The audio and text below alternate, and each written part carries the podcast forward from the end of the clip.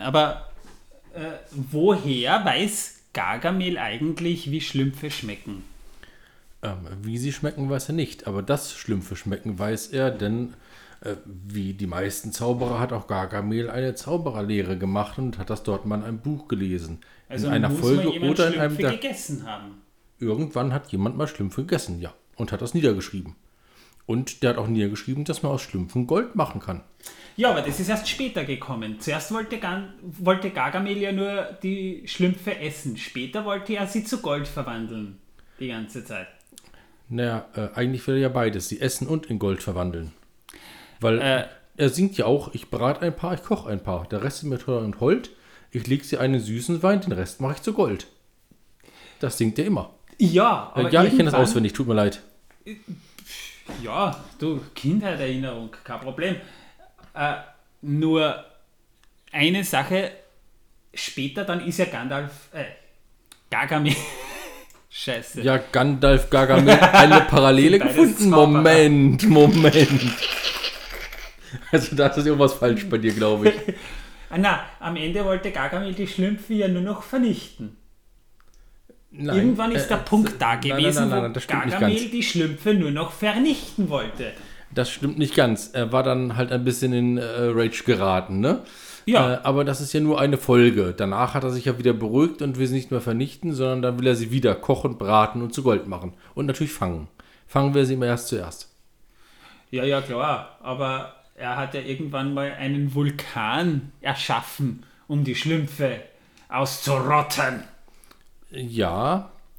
Ähm, da sehen wir in diesem Fall auch tatsächlich äh, seine leicht äh, äh, in, ja, narzisstischen äh, Tendenzen, würde ich fast sagen. Ja, Psychopath war er immer schon, ja. ja. Hä. Und das Lustige bei ihm ist ja auch, er redet mit seiner Katze. Also ich rede auch mit meinem Hund, ne? Ja, Aber die Katze, äh, er glaubt, die hört ihm zu. Ich weiß, dass mein Hund mir nicht zuhört, dem bin ich scheißegal, esse, denn ich habe ein Leckerli in der Hand. ey, in diesem Punkt stimmt's aber, weil die Katze ist vielfach sogar schlauer als Gargamel. Nein, sie ist immer schlauer als Gargamel. Ja. Also eigentlich Intro und ab dafür.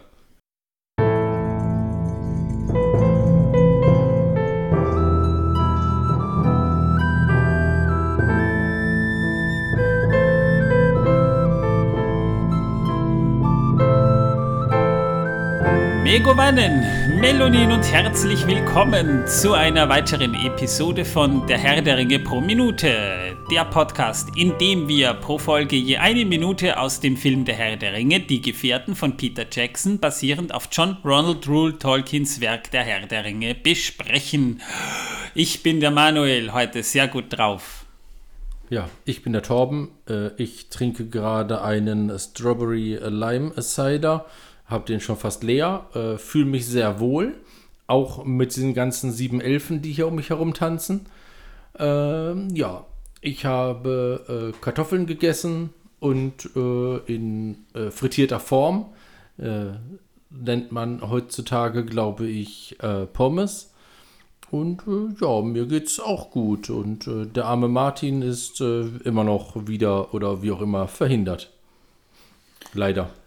Martin ist aus Zeitgründen momentan etwas abwesend, aber wir wollen euch ja regelmäßig Content bringen. Jetzt haben wir quasi mit Martin abgesprochen, dass wenn es bei ihm wirklich nicht geht, schauen wir zu, dass wir zumindest Torben da haben, denn irgendwann demnächst wird es jetzt eigentlich mal Zeit, dass ich nicht da bin und dass ihr den Laden ohne mich schmeißt. Du weißt es vielleicht nicht, aber das tun wir schon die ganze Zeit. Oh, wahrscheinlich läuft nebenbei ein anderer Podcast, der Herr der Ringe pro Minute, nur ohne diese nervige Stimme. Genau. Wir klauen einfach alles von dir und äh, laden es dort hoch.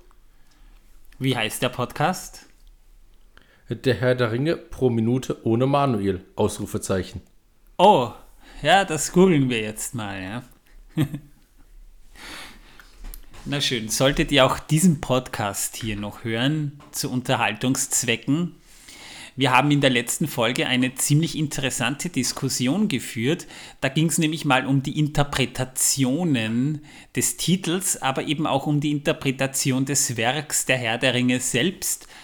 War nicht geplant, hat sich aber gerade super ergeben und ich finde, die Folge ist ziemlich gut geworden.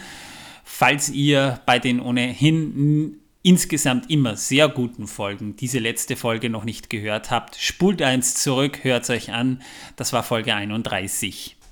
Und an dieser Stelle möchte ich noch einmal sagen, was wir aus der letzten Folge mitgenommen haben, nämlich, dass man nicht in alles alles hineininterpretieren sollte, auch wenn es theoretisch möglich ist. Denn meistens liegt man damit völlig falsch oder aber zerstört die Kindheitsträume anderer Leute. Ja, aber bevor wir loslegen, ich habe mir damit mal in einem Tolkien-Forum einen Spaß erlaubt und Feinde geschaffen. Das habe ich in der letzten Folge vergessen zu erwähnen, weil es eigentlich eine ziemlich witzige Geschichte war. Aber ich habe mich mal als fundamentalen Christen ausgegeben, der den Leuten versucht hat, möglichst ernst und glaubhaft zu vermitteln, dass ich gerade einen Frosch im Hals habe. Nein. Ich habe den Leuten vermitteln wollen, dass der Herr der Ringe die Anti-Bibel ist und dass Tolkien eigentlich der Antichrist ist, der mit dem Herrn der Ringe den Menschen quasi äh, die Bibel und die Worte der Bibel abspenstig machen will. Ich habe dann tatsächlich so viele Bibelzitate irgendwie random in den Raum geworfen und habe dann versucht eben tatsächlich zu interpretieren, dass Tolkien höchstwahrscheinlich homosexuelle Anwandlungen gehabt haben könnte und dass Frodo und Sam quasi der Inbegriff der Sodomie sind, also ziemlich heftiges Zeug. Aber es war tatsächlich so, dass ich da einen Trigger gefunden habe, denn die Leute sind tatsächlich darauf eingesprungen, teilweise mit wüsten Beschimpfungen. Aber man kann, da will ich nur ganz kurz darauf wirklich jeden Blödsinn irgendwie interpretieren. Solange die Leute irgendwie glauben, ja, das, da könnte was dran sein, findest du auch Leute, und das hatte ich damals tatsächlich auch gehabt, Leute, die das Ganze so ernst genommen haben, zumindest, dass man darüber tatsächlich diskutiert hat. War vielleicht eine fiese Aktion von mir, aber auf der anderen Seite für mich sehr interessant, denn solche Interpretationen gibt es ja tatsächlich, wie wir in der letzten Folge ja schon herausgefunden haben. Dazu kann ich nur eins sagen, denn sie wissen nicht, was sie tun.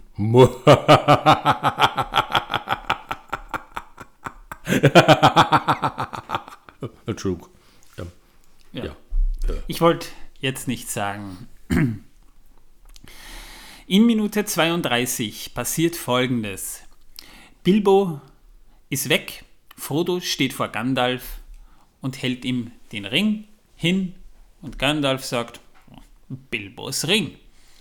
Er hat sich zu den Elben aufgemacht, hält ihm den Briefumschlag hin, Frodo wirft den Ring in diesen Briefumschlag und Gandalf sagt, und hat dir Beutelsend hinterlassen, mit all seinem Besitz. Und dann versiegelt er das Wachs, äh, den Brief mit einem Wachssiegel und gibt Frodo den Ring und sagt daraufhin, der Ring gehört jetzt dir. Halte ihn wo geheim, wo ihn niemand sieht. Daraufhin springt Gandalf auf, holt seine sieben Sachen innerhalb von fünf bis zehn Sekunden heraus. Frodo sagt ganz entsetzt, aber du bist doch gerade erst angekommen, wo willst du hin? Das verstehe ich nicht.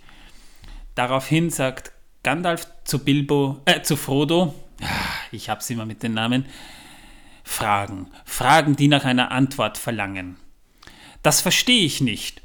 Daraufhin hält Gandalf inne, ich auch nicht. Halte den Ring geheim, bewahre ihn gut. Frodo nimmt den Briefumschlag wieder an sich und Gandalf verlässt Beutelsend und damit endet diese Minute und tatsächlich auch das erste Kapitel des Buchs. Ob er jemals wiederkommt? Ja, das klären wir dann später. Ja, ich habe ja schon erwähnt, dass das Ende des ersten Kapitels etwas humoriger ablief als das, was wir im Film sehen. Tatsache ist ganz einfach, Gandalf hat relativ bald Beutelsend auch wieder verlassen, aber erst am nächsten Tag nach den Ereignissen. Das heißt, Gandalf hatte es jetzt nicht so eilig. Da liegt dann auch noch eine Menge Zeit dazwischen, wie wir später noch klären werden. Und Gandalf ist halt gegangen, nachdem er sich sicher sein konnte, dass Frodo den Ring gut bewahrt. Frodo hat ja auch den Ring nicht die ganze Zeit im Briefumschlag gehabt, sondern er hatte ihn um den Hals an einem Kettchen hängen, wie wir es ja auch später im Film noch sehen werden, aber dies war schon in diesem Fall relativ früh so. Frodo dürfte den Ring selber auch nie angewendet haben, jedenfalls ist nichts davon bekannt, aber auf jeden Fall hat er auf den Ring in dieser Zwischenzeit aufgepasst. Er hat dem Ring auch scheinbar nicht sonderlich viel Beachtung zukommen lassen, was ich schon fast beeindruckend finde, denn wenn wir uns die Geschichte ansehen, äh, Deagol wurde ja von Smeagol ermordet, nachdem dieser den Ring nur kurz angesehen hatte. Ich meine, Bilbo hatte den Ring, Frodo wusste davon, aber er hatte scheinbar nie irgendwelche Ambitionen, Bilbo den Ring wegzunehmen, obwohl der Ring sicher massig Gelegenheit gehabt hätte, Frodo zu beeinflussen. Ja, oder auch nicht, weil ja eben ähm, äh, Bilbo äh, zu der Zeit der Ringträger war. Und die beiden ja auch schon äh, eine Verbindung hatten, weil er ja die Macht des Rings bereits benutzt hat. Bilbo hat sie benutzt, ja. ja aber Frodo, ja, aber darfst du eins nicht vergessen, der Ring hat einen Einfluss auf das Umfeld. Der Ring äh, beeinflusst ja letztendlich alle, wenn du ihn anschaust, bekommst du schon Anwandlungen, den muss ich haben. Das ist so wie das neueste iPhone heutzutage. Ja? Der, der Ring war was, das musste man, wenn man es sah, einfach haben. Da ging eine gewaltige Macht davon aus, die im Unterbewusstsein ja im Prinzip immer noch da war. Ha, dann bin ich immun gegen den Ring und seinen Einfluss. Warum? Weil ich nie das neueste iPhone haben wollte. Oh, scheiße, ich schon. Mea culpa. Nein, aber wie gesagt, Frodo hatte scheinbar nie Ambitionen, den Ring selbst irgendwie haben zu wollen. Da möchte ich mal auf einen User-Kommentar auf Facebook eingehen, der was ganz Interessantes gesagt hat. Jetzt haben wir ja ein bisschen den Raum dafür. Der meinte, das Zitat zu Beginn des Films, der Ring wurde vom unwahrscheinlichsten Geschöpf gefunden, das man sich vorstellen kann, ist vielleicht so ein bisschen schwer zu interpretieren, denn guckt man sich mal die Statistik an, dann hatte in der ganzen Geschichte, in der der Ring im Besitz war, eigentlich immer ein Hobbit den Ring. Und nur selten ein Mensch, nur ganz zu Beginn, nachdem eben der Ring von Saurons Hand geschnitten wurde, hatte Isildur den Ring für zwei Jahre. Und dann wurde er umgebracht.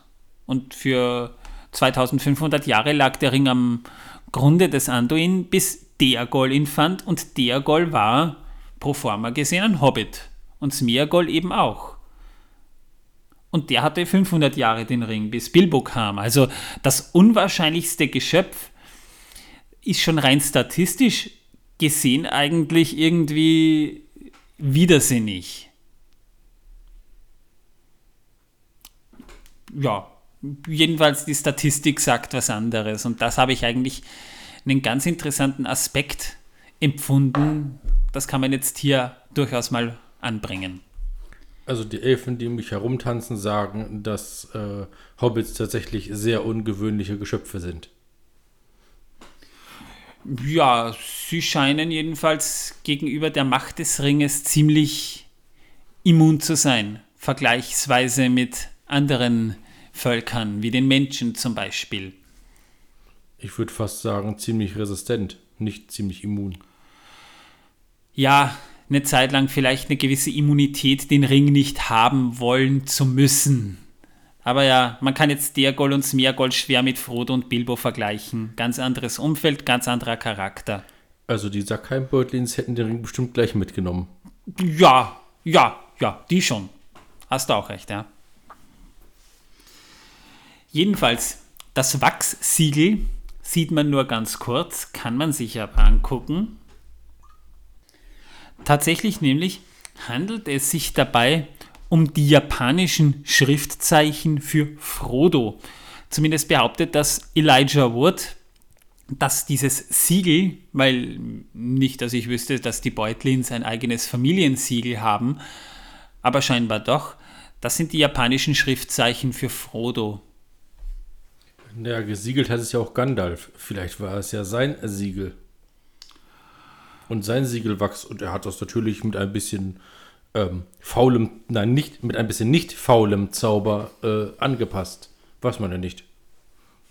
Wird nirgends erwähnt. Weder im äh, Buch noch äh, im Film, woher dieses Siegel überhaupt stammt.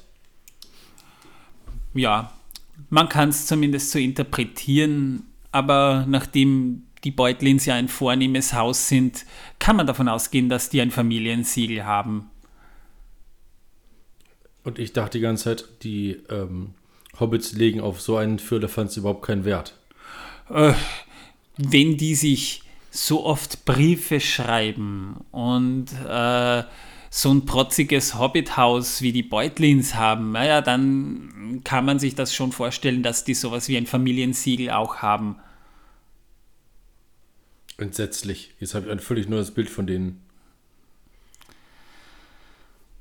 In dieser Szene ist es halt auch so, wie, wie wir das schon vorher erlebt haben, Elijah Wood und Ian McKellen waren nicht am selben Set.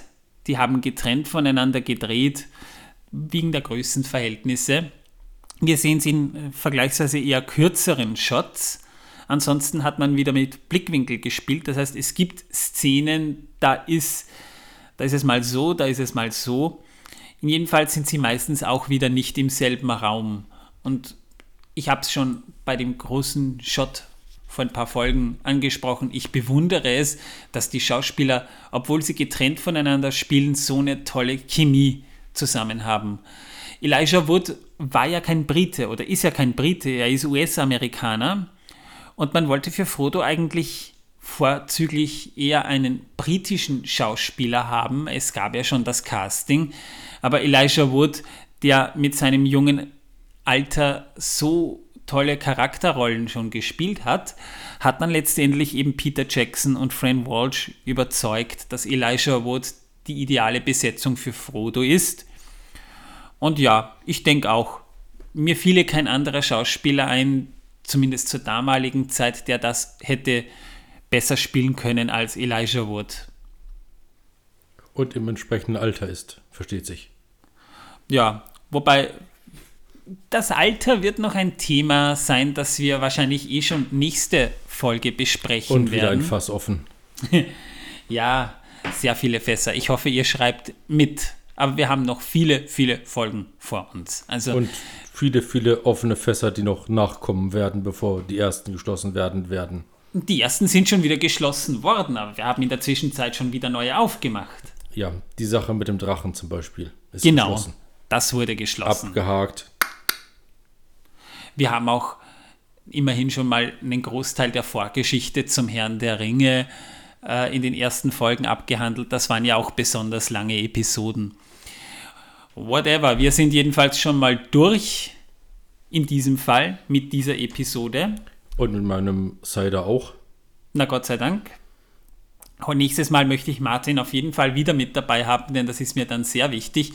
Denn wir sprechen über einen größeren Zeitsprung in der Handlung. Wir verlassen auch unsere Komfortzone Auenland erstmalig für die Handlung, bis wir dann wieder eben dahin zurückkehren. Und wir werden mal über ein paar andere Dinge sprechen, die sich in der Zwischenzeit in Mittelerde ereignet haben.